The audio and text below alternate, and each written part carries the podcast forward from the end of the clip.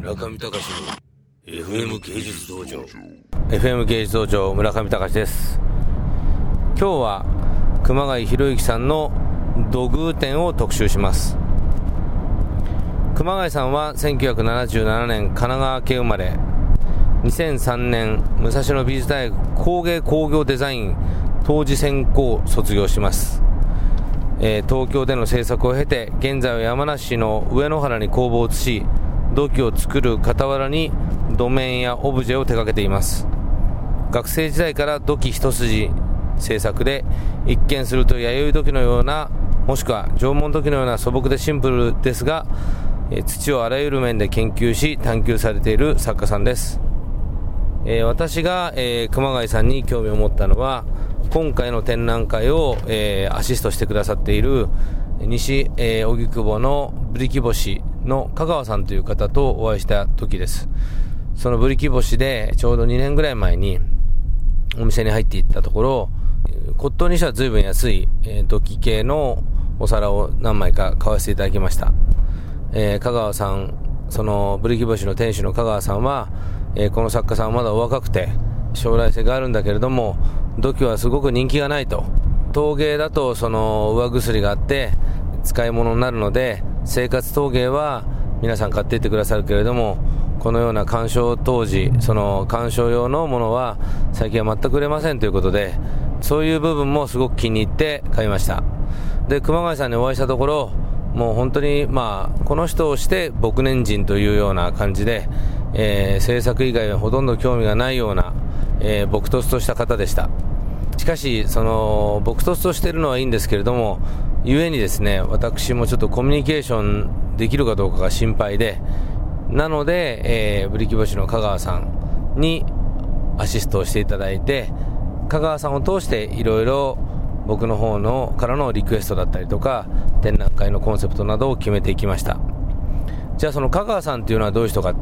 これがまた面白いんですけれども、えー、香川さんはずっと公務員としてご定年まで、えー、ご定年までだったかな、えー、早期退職だったか忘れましたけれども、公務員をしてらっしゃいました。しかしその傍ら、左翼運動にご熱心で、職場でもそういう人ということで、周りとのお付き合いもなく、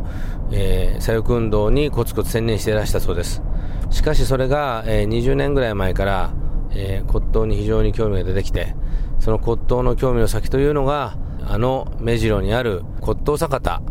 の坂田さんにお会いして、えー、それで、その、いろいろな骨董やら、えー、ゴミのようなものを勉強して、そして10年間、いろいろと勉強した末に一年発起してご自身のお店を持つに至ったということでした。え、しかし香川さんご本人もその人生の中で、えー、左翼になったり骨董に打ち込んだりということで、いろいろとこう、紆余曲折がある方なんですが、そのブリキ星というお店も9年間営業しきったところで、自分がやりたかったことは一応やりきったということで、今年の春に一度お店を閉めたということです。しかし、えー、ここからがまた面白いんですけれども、お店は閉めているんですけれども、ブリキ星の、え、前々からのお客様との関係で、まあ、未だに取引を続けている。もしくは、例えばお若い方だったら30万円のもの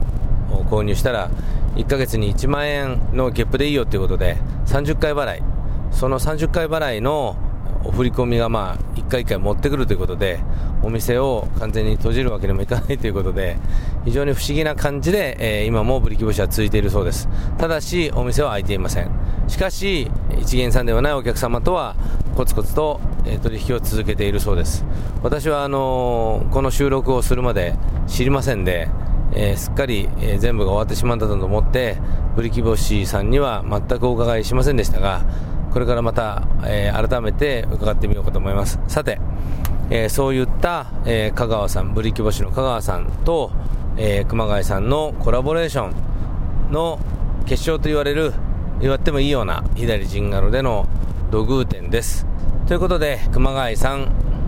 香川さんのお話、聞いてみましょう。中見隆の FM 芸術道場。